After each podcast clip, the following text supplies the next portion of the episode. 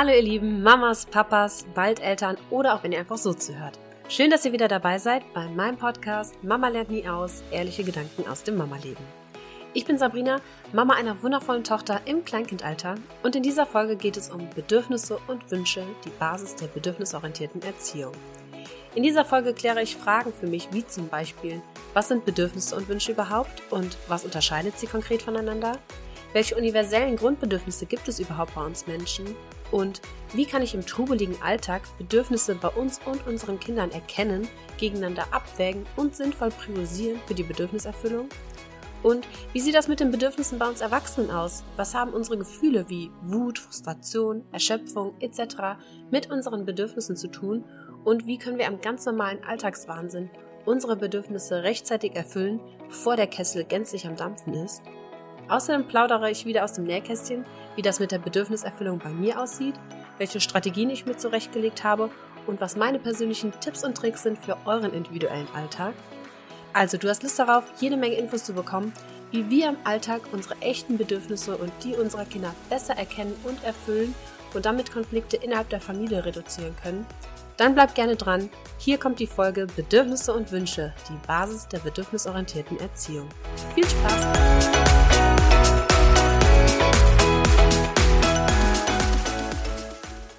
Ja, was sind Bedürfnisse und was sind Wünsche und was ist da der Unterschied?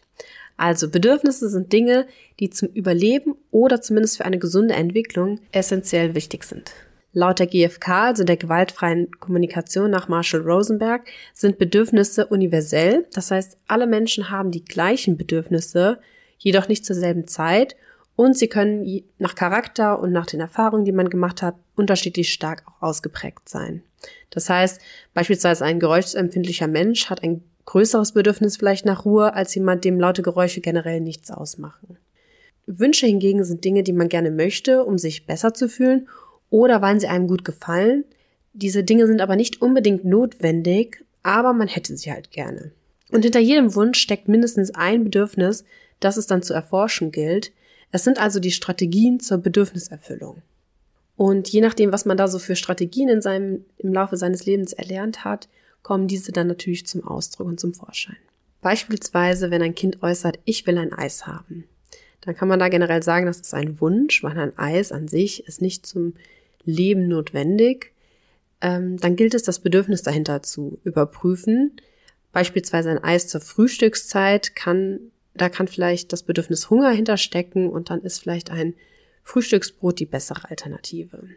Aber ein Eis zum Teil mit dem Nachbarskind am Nachmittag, da kann vielleicht das Bedürfnis der Verbindung und Zugehörigkeit, des, des Gemeinschaftsfühls dahinter stecken und dann kann ein Eis, das dann geteilt wird gemeinsam, vielleicht eine wirklich geeignete Strategie sein.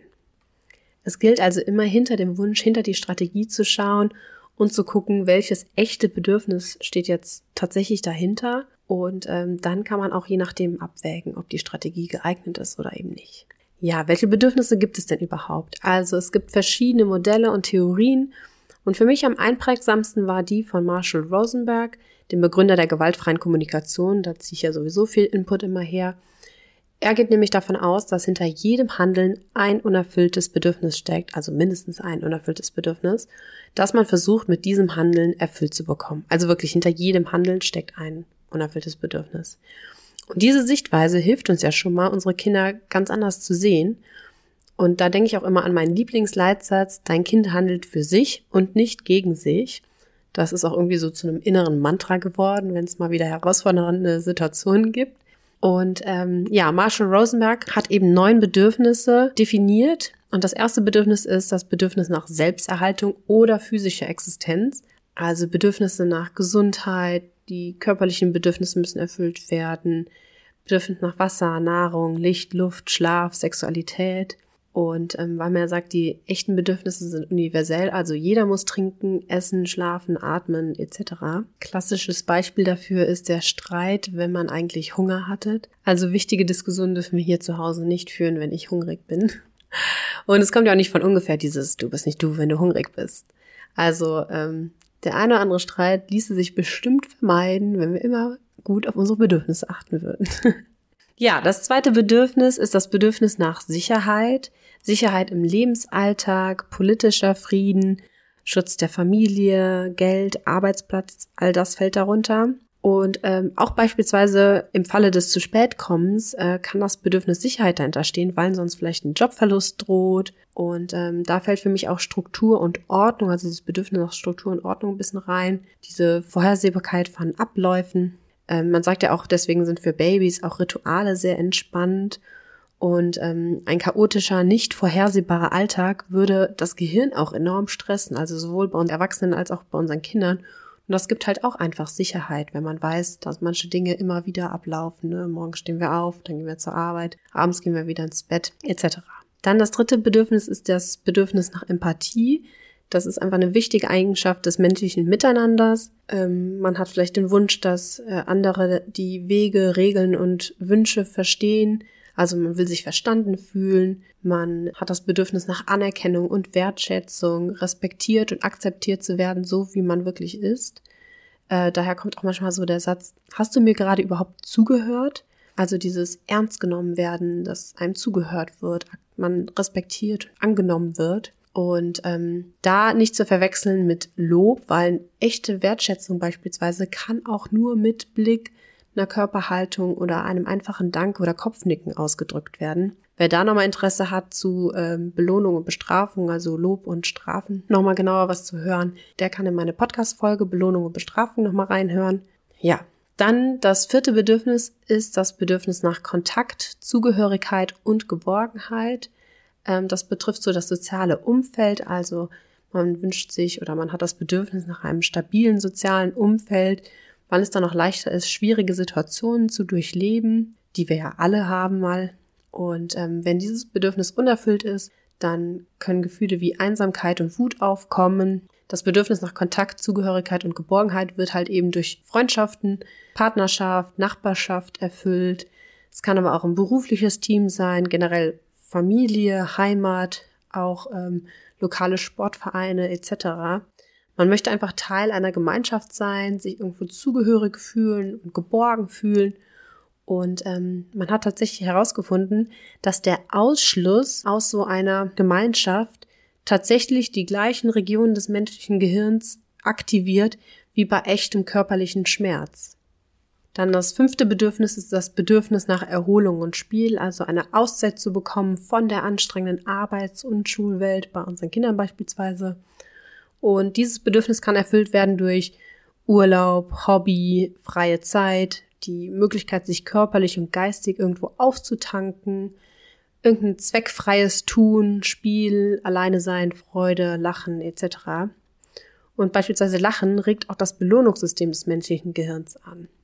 Und äh, das Burnout, von dem viel gesprochen wird derzeit, als depressives Syndrom, das ist beispielsweise das unbefriedigte Bedürfnis, wo bis auf das letzte wirklich das Bedürfnis nach Erholung strapaziert wurde.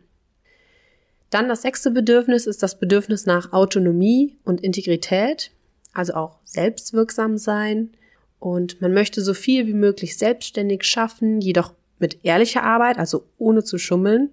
Und das ist besonders schmerzhaft, wenn Menschen halt bemerken, dass sie in gewissen Lebensbereichen vielleicht auf Hilfe angewiesen sind. Das kann sehr unzufrieden machen. Und ähm, ja, es bezieht sich nicht nur auf die Arbeitswelt und den Lebensalltag, sondern auch auf Werte, Ziele, Wünsche und Träume. Also jeder Mensch möchte so leben, sich entfalten und ausdrücken können, wie er es gerne möchte. Und ähm, wenn dieses Bedürfnis eingeschränkt wird, dann kann das halt zu Gefühlen wie Wut oder Verzweiflung führen, man verliert vielleicht den Verlust des Glaubens an die Selbstwirksamkeit. Und ähm, ja, dieses Bedürfnis nach selbstwirksam sein, das sehen wir nicht nur bei uns Erwachsenen, sondern auch bei unseren Kindern. Also wir wollen halt alle sehen, dass wir selbst etwas bewirken können. Schon das Baby freut sich darüber, wenn es auf dem Arm den Lichtschalter an- und ausdrücken kann und dann den Unterschied zwischen hell und dunkel kennenlernt. Oder ähm, ja, ein Kleinkind möchte sich unbedingt das Brot selber schmieren oder die Schuhe selber anziehen, die Jacke selber anziehen, etc. Ein Jugendlicher will vielleicht ein Projekt unbedingt alleine fertigstellen. Wir Erwachsenen wollen vielleicht ein Haus bauen als Ziel, als Traum, als Wunsch. Und ähm, ja, das ist das sechste Bedürfnis. Das siebte Bedürfnis ist das Bedürfnis nach Würde und Sinn. Also man möchte zur Bereicherung einer Gemeinschaft beitragen, man möchte echte Aufgaben übernehmen, echte Verantwortung tragen, eben diese Aufgabe mit Sinn füllen und ähm, ernsthaft gebraucht werden. Und ähm, man sagt, dass Menschen mit sinnloser Arbeit sich weniger zufrieden fühlen. Und da gehört halt auch Kreativität und Authentizität mit rein. Also auch die möchten genährt und benutzt werden. Und äh, deswegen kommt es auch oft, dass viele Schulkinder beispielsweise wütend auf ihre Lehrerinnen sind, weil sie da kaum Platz für Kreativität und Selbstverwirklichung haben, sondern mit der Masse mitgezogen werden. Und ähm, ja, das achte Bedürfnis ist das Bedürfnis des Feierns, also Gefühle auszuleben. Dabei geht es nicht nur um positive, sondern auch um negative Anlässe. Beispielsweise möchte man feiern den Beginn des Lebens, das Erreichen eines besonderen Ziels oder aber auch die Verabschiedung eines geliebten Menschen beispielsweise. Und äh, das ist auch ein wichtiger Bestandteil unserer Psychohygiene. Ähm, leider in unserer Gesellschaft aber noch teilweise verpönt, dass wir auch alle Gefühle zeigen dürfen, so dass es halt immer noch gilt, einige Gefühle besser zu unterdrücken und wie beispielsweise Neid. Neid ist ja sehr, sehr negativ behaftet in unserer Gesellschaft. Und ich persönlich finde, dass Neid, ähm, und da hatte ich auch eine wundervolle Unterhaltung mit einer sehr guten Freundin zu, dass ähm, Neid auch ein durchaus positives Gefühl sein kann, weil Neid zeigt einem ja erstmal nur auf, dass jemand anderes vielleicht etwas hat, was man gerne selbst möchte. Und daraus können wundervolle Träume, Wünsche entstehen und ähm, ja, auch eine Selbstverwirklichung und weil man sich inspirieren lässt. Aber man kann natürlich auch äußerst destruktiv damit umgehen und dann dem anderen Dinge missgönnen. Also ich finde erstmal die Gefühle oder alle Gefühle haben erstmal ihre Daseinsberechtigung. Wir können unsere Gefühle nicht steuern. Die dürfen da sein. Wichtig ist dann halt, wie wir damit umgehen, wie wir mit diesen Gefühlen umgehen. Ja, das ähm, letzte Bedürfnis, das neunte Bedürfnis, ist das Bedürfnis nach Spiritualität. Ähm, ja, wird ja bekanntlich durch Religionen und spirituelle Praktiken oftmals befriedigt. Hierbei geht es aber auch irgendwie um Sicherheit, Frieden und auch Inspiration. Also hinter diesem Bedürfnis nach Spiritualität stecken auch das Erinnern der Menschen an größere Dinge, an höhere Dinge, ähm, das Streben nach einem höheren Sinn, dem tieferen inneren Glück und dieses mit sich selbst im Einklang sein. Ja, also das sind die neuen Bedürfnisse nach Marshall Rosenberg. Und äh, diese echten Bedürfnisse sind halt eben davon gekennzeichnet, dass alle Menschen auf der Welt sie haben. Also echte Bedürfnisse sind, sind wirklich biologisch in unserem Gehirn verankert. Und die Befriedigung dieser Bedürfnisse aktiviert auch unser Belohnungssystem im Gehirn. Und Gefühle in dem Zusammenhang sind unsere Wegweiser zu unseren Bedürfnissen. Also unsere Gefühle, die sich äußern, funktionieren wie Warnlampen im Auto, die den niedrigen Füllstand eines Bedürfnistanks anzeigen. Angenehme Gefühle zeigen also, das Bedürfnis ist erfüllt und unangenehme Gefühle zeigen, dass da ein unerfülltes Bedürfnis ist.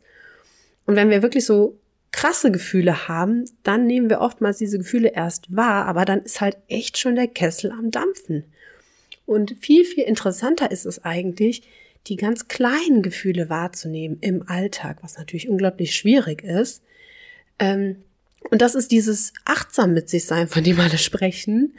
Und ähm, was ich mir auch vorgenommen habe. Also ich würde gerne hinhören auf die kleinen Gefühle, die ich habe, die kleinen ähm, Warnsignale, die mir anzeigen, welche Bedürfnistanks von mir vielleicht noch mal ein bisschen mehr Zuwendung brauchen in nächster Zeit. Ich meine, wir Erwachsene sind wirklich gut darin, Bedürfnisse aufzuschieben, aber halt eben nicht bis ins Unendliche. Ne? Also irgendwann dann dampft der Kessel und dann kommen Gefühle wie Wut, Frustration, Verzweiflung etc. hoch. Und spätestens dann müssen wir uns mit unseren Bedürfnissen auseinandersetzen.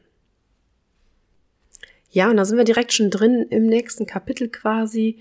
Wie kann ich im Alltag Bedürfnisse und Wünsche voneinander unterscheiden? Also bei manchen Dingen ist es ja sehr einfach, zum Beispiel Hunger, Durst, Schlaf. Da finde ich es noch relativ einfach, aber bei anderen Dingen, gerade bei so interaktionalen Bedürfnissen wie Zuwendung, Aufmerksamkeit, Geborgenheit, so, das finde ich manchmal echt schwierig zu unterscheiden. Außerdem mischen da ja auch immer alte Glaubenssätze noch mit.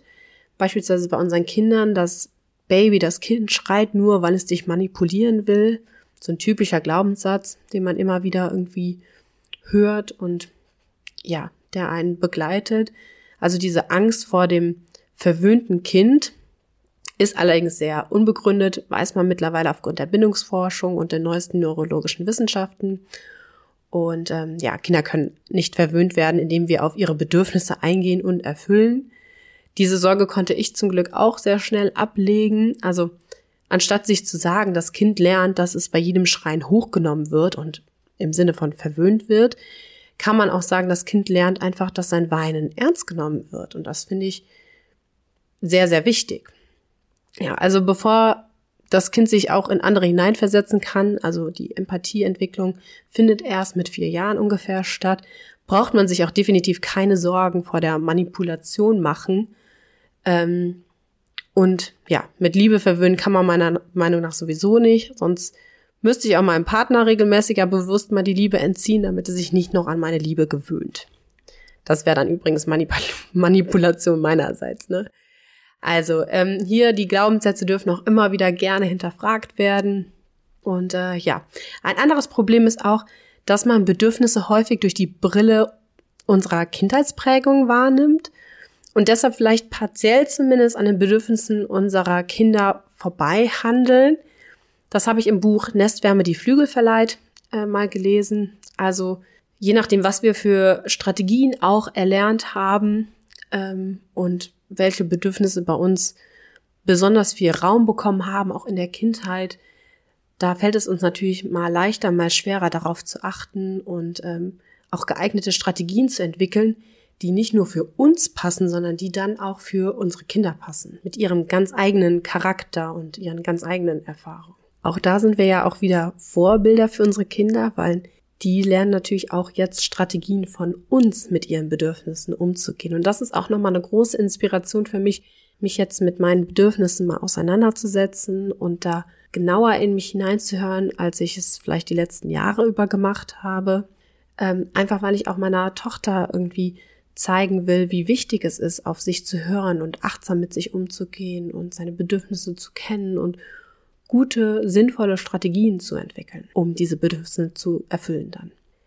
Ja, und selbst wenn wir alle Bedürfnisse aller Familienmitglieder dann auch erkannt haben, was ja eben schon nicht so einfach ist, dann gilt es ja auch noch, alle Bedürfnisse innerhalb des Systems, Familie beispielsweise, gegeneinander abzuwägen. Also es können ja definitiv nicht alle Bedürfnisse in der gleichen Minute erfüllt werden. Das heißt, wie findet man heraus, welches Bedürfnis jetzt höher zu priorisieren ist?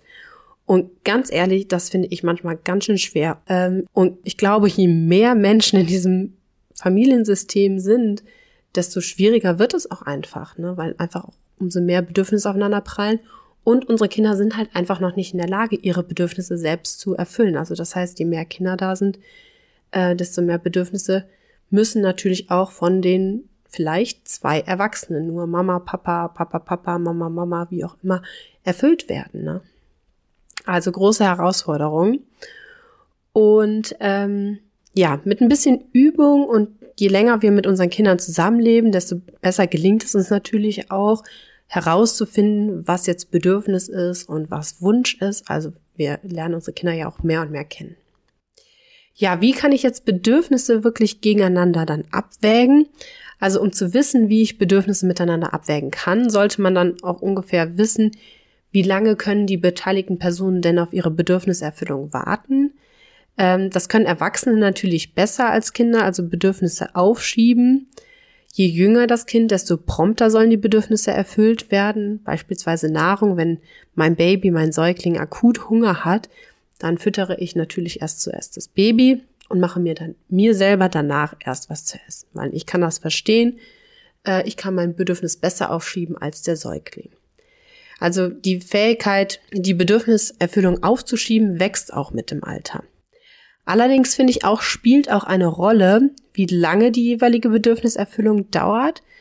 Ähm, denn sicherlich kann ich natürlich auch noch mal einen kurzen Schluck Wasser trinken oder vom Brot abbeißen und danach mein Baby stillen oder mit der Flasche füttern. Also das halte ich auch absolut für vertretbar. Und ähm, ja, man muss halt quasi in dem Moment dann abwägen, wer für den Moment vielleicht zurückstecken kann und wer nicht. Und ähm, auch da gilt wieder, es muss nicht perfekt sein, es muss ehrlich und authentisch sein. Und ähm, ja, vielleicht merken wir, hätten wir besser eine andere Reihenfolge gewählt, aber dann gehen wir auch mit der Situation so um, wie es dann auch ist.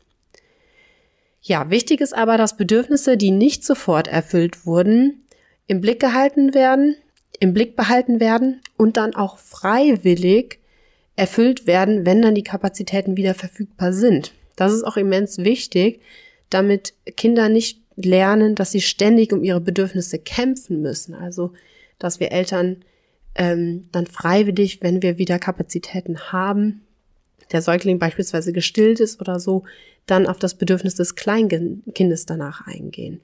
Weil sonst könnte es sein, dass wir damit Eifersucht natürlich ein bisschen fördern. Ähm, wenn die Kinder das Gefühl kriegen, sie müssen um ihre Bedürfniserfüllung kämpfen. Also immer schauen, wie Bedürfnisse auch vielleicht miteinander kombiniert werden können. Und ähm, ja, falls nicht möglich, dann muss natürlich eine Bedürfniserfüllung eventuell kurz warten. Da würde ich natürlich auch darauf achten, dass es nicht immer das gleiche Kind ist, das ein Bedürfnis zurücksteckt, ähm, sondern dass das Ganze auch irgendwie ausgewogen verteilt ist. Das gilt übrigens auch für uns Eltern und Erwachsenen. Also es muss nicht auch immer so sein, dass wir Erwachsenen warten, weil wir so gut warten können, sondern wir können auch je nach Alter des Kindes auch durchaus die Kinder warten lassen und unsere Bedürfnisse höher priorisieren. Ich weiß, das fällt uns Eltern oftmals schwer, aber Bedürfnisorientierung, bedürfnisorientierte Erziehung heißt auch Bedürfnisse aller Familienmitglieder und nicht nur die der Kinder, was ja manchmal auch fehlinterpretiert wird vielleicht. Ja, dann ähm, Bedürfnisse bei uns Erwachsenen. Also wir Erwachsenen haben ja auch manchmal das Gefühl, dass wir unsere Bedürfnisse nicht immer erfüllen können im Alltag, einfach weil wir uns auch in vielen Situationen fremdbestimmt fühlen. Manchmal fühlt man sich ja sprichwörtlich so, als würde man den ganzen Tag nur Brände löschen irgendwo. Ähm, ja, zum Beispiel, weil wir einen Acht-Stunden-Tag arbeiten, ganz egal, ob es Erwerbs- oder Care-Arbeit ist. Ähm, aber auch da gilt, ne, dass man unterscheidet zwischen Bedürfnis und Wünschen der Strategie dann.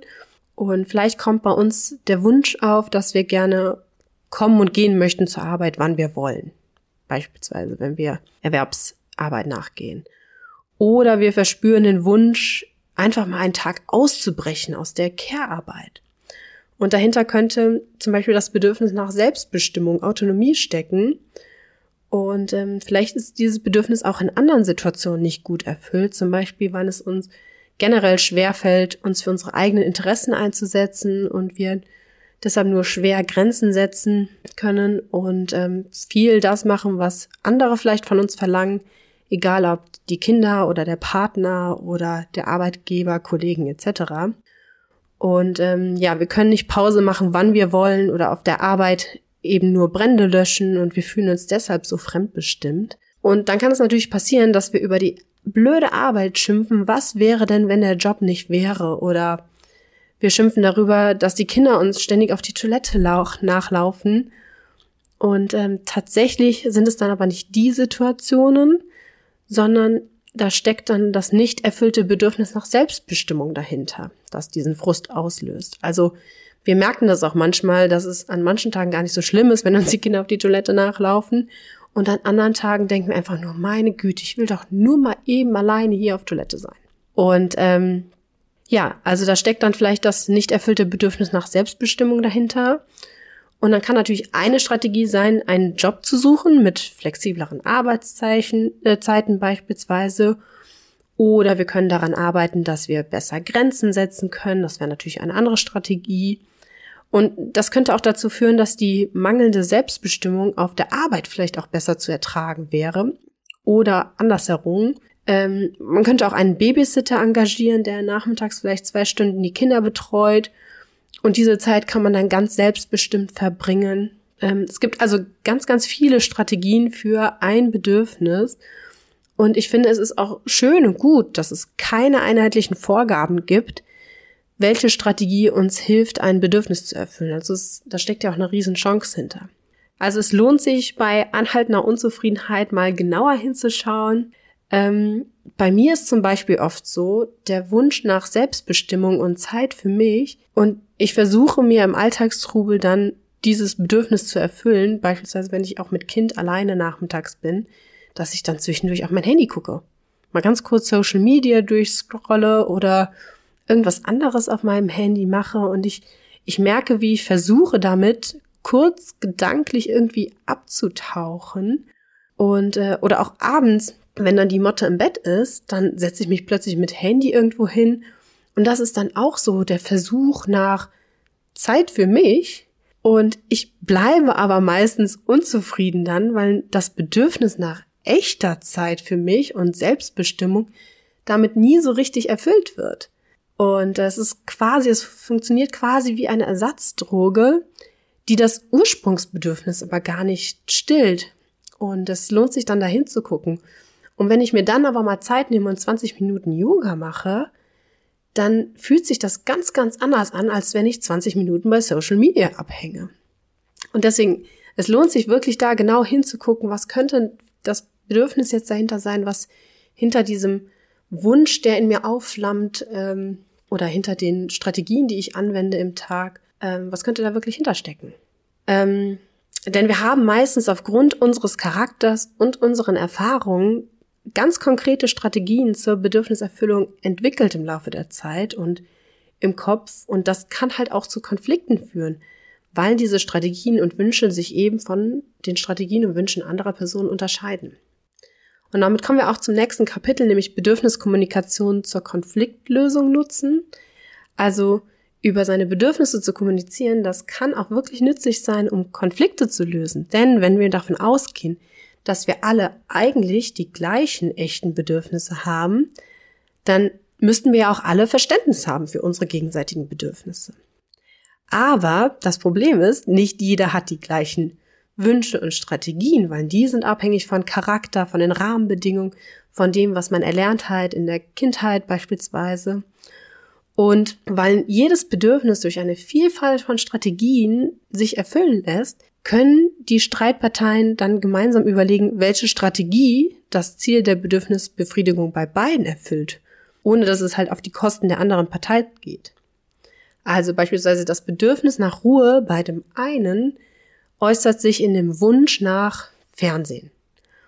Und bei dem anderen das Bedürfnis nach Ruhe äußert sich in dem Wunsch nach Spazierengehen.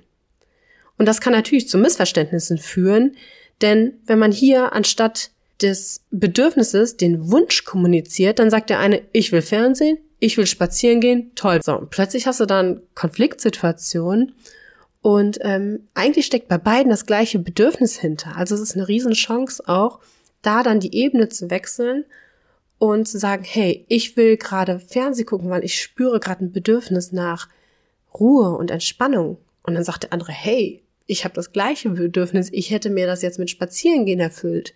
Ja, dann lass doch mal gemeinsam überlegen, wie wir uns beide das gleiche Bedürfnis erfüllen können. Vielleicht gibt es irgendwas. Und dann können beide Parteien natürlich feststellen, dass sie gemeinsam das gleiche Bedürfnis haben und vielleicht eine gemeinsame Alternative finden. Also es lohnt sich wirklich von diesem Wunschkommunikation auch mal die Ebene zu wechseln auf die Bedürfniskommunikation. Und ähm, ja, ein Satz, den ich mir in dem Zusammenhang auch gemerkt habe, stammt aus dem Buch Wild Child. Dein Bedürfnis ist gerade nicht mein Bedürfnis. Wie wollen wir damit umgehen?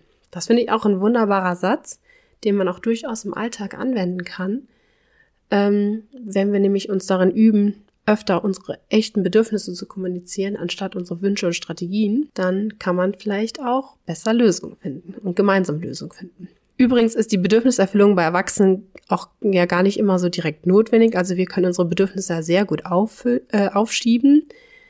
Manchmal reicht es aber auch schon sogar in diesen Situationen, das Bedürfnis einfach mal beim Namen zu nennen, also zu erkennen und wahrzunehmen. Und ähm, ja, weil wir Erwachsene sind nämlich eigentlich ziemlich gut, unsere Bedürfniserfüllung verschieben zu können, nur eben halt nicht dauerhaft. Ja, weil dann kann es nämlich irgendwann sein, dass die Gefühle irgendwann unkontrolliert ausbrechen. Also lieber zwischendurch einfach mal wahrnehmen, reinspüren, anstatt zu unterdrücken und wegschieben. Und das ist auch so ein bisschen das Ziel für dieses Jahr, was ich mir so ein bisschen gesetzt habe oder generell ein Ziel, das ich mir gesetzt habe.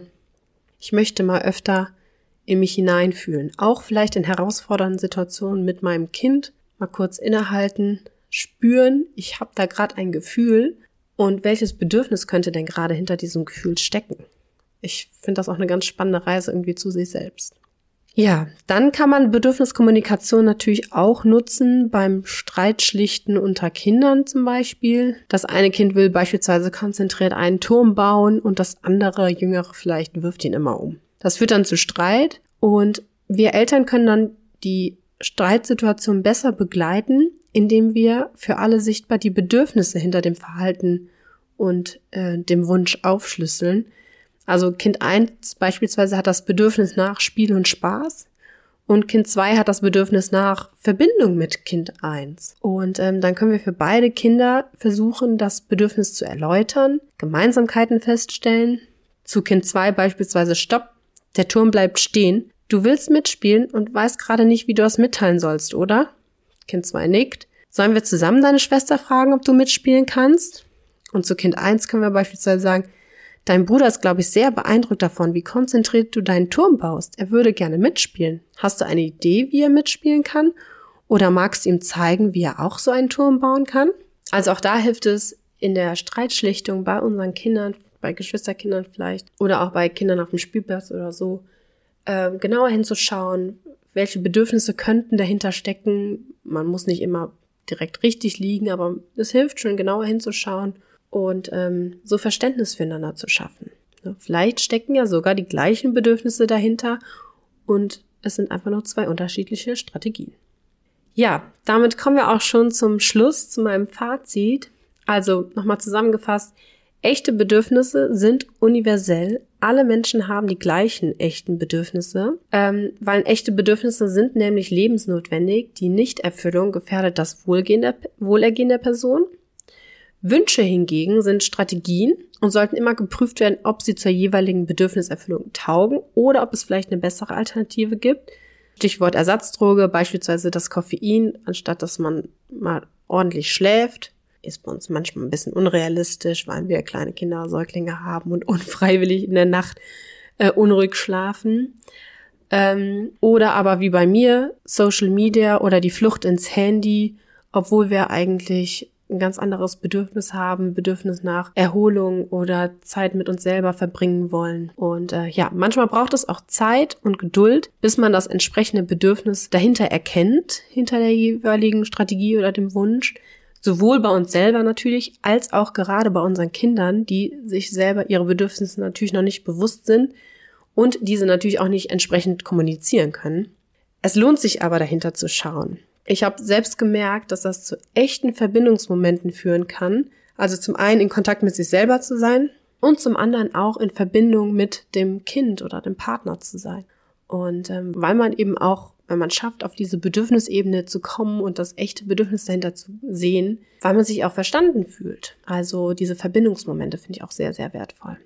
Außerdem, wenn man natürlich die echten ähm, Bedürfnisse im Blick hat, dann ist natürlich auch das Risiko minimiert, dass man auf diese Ersatzdrogen zurückgreift, in Anführungszeichen.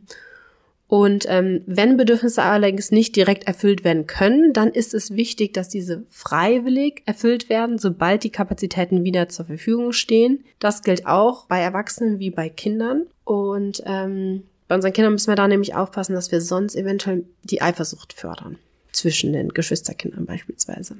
Ja, ähm, auf die Bedürfnisse zu schauen, ist eben auch hilfreich für Konfliktsituationen wir alle Menschen haben die gleichen echten Bedürfnisse. Also eigentlich können wir unsere Bedürfnisse gegenseitig nachvollziehen.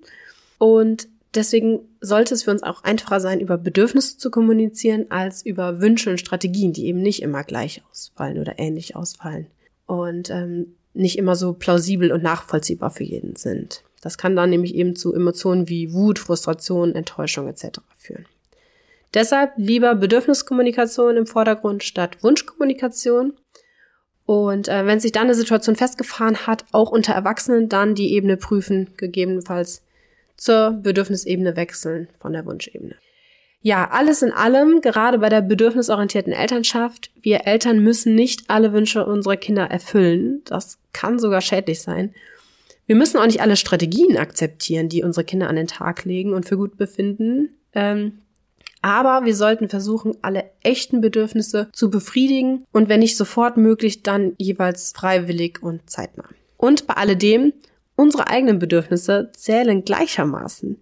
Also die natürlich auch zeitnah erfüllen. Ja, Bedürfnisorientierung heißt nämlich Bedürfnisse aller Familienmitglieder berücksichtigen und da auch wichtig, am besten nicht warten, bis der Kessel dampft und überkocht, also die großen Emotionen heraussprudeln, sondern vielleicht zwischendurch schon mal innehalten, die kleinen Gefühle versuchen wahrzunehmen und dahinter zu schauen, welche Bedürfnisse können sich hier verstecken. Und ich habe mir jetzt im Zuge dieser Recherche für diese Folge jetzt auch vorgenommen, weil mir fällt es manchmal echt schwer, im Alltag aus den Gefühlen rauszuzoomen und hinter dieses große, echte Bedürfnis zu gucken und dahinter zu kommen.